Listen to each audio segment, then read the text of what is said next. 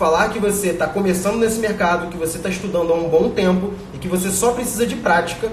E aí a primeira, o primeiro macete é, por isso você topa trabalhar de graça, tá? O cliente vai investir o dinheiro dele no tráfego, você não vai cobrar nada e você só vai cobrar uma porcentagem dos resultados que você conseguir com aquele investimento que ele fizer. Então, para o cliente, isso é um negócio da China.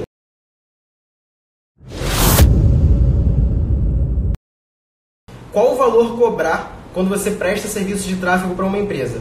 Primeiro ponto, quando você está começando, não tem background, ainda não gerou resultados para ninguém, nem para você, nem para cliente, você tem que ser humilde, entender o momento que você está e se colocar no lugar do cliente. Pensa só, se alguém me oferece um serviço de tráfego e aí eu pergunto, beleza, o que, que você já fez? E o cara não me mostra resultado, que segurança eu tenho de botar minha grana na mão desse cara e fazer, ó, vai lá e gera resultado para minha empresa? Nenhuma. Você tem que ganhar o cara pela tua credibilidade e pela tua honestidade. Primeiro ponto é ser transparente falar que você está começando nesse mercado, que você está estudando há um bom tempo e que você só precisa de prática. E aí a o primeiro macete é, por isso você topa trabalhar de graça, tá? O cliente vai investir o dinheiro dele no tráfego, você não vai cobrar nada e você só vai cobrar uma porcentagem dos resultados que você conseguir com aquele investimento que ele fizer. Então, para o cliente, isso é um negócio da China. Ele corre um risco? Sim, corre um risco. Se ele colocar mil reais em tráfego, ele pode perder os mil reais? Até pode, mas o que é mil reais para o cliente, né?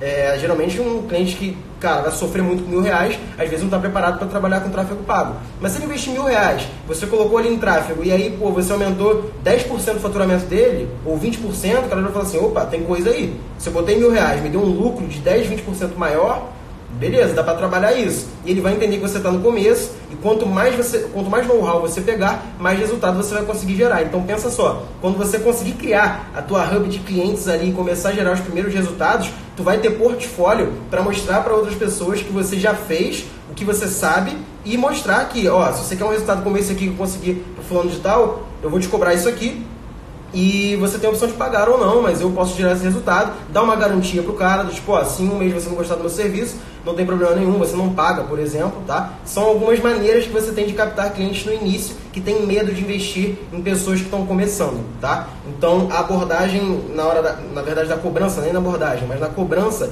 é essa.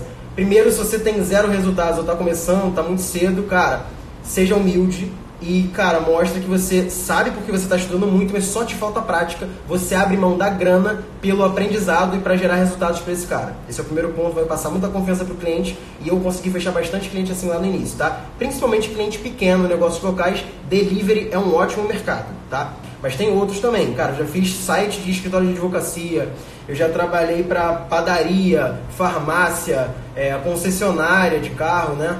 Já fiz vários negócios assim locais que eu conseguia fazer um trabalho com pouca verba, que como o negócio é local não precisa botar muita grana, com pouca verba você consegue sim resultado e gerar alguma coisa ali para o cliente ver que realmente isso funciona e que ele pode confiar em você, beleza?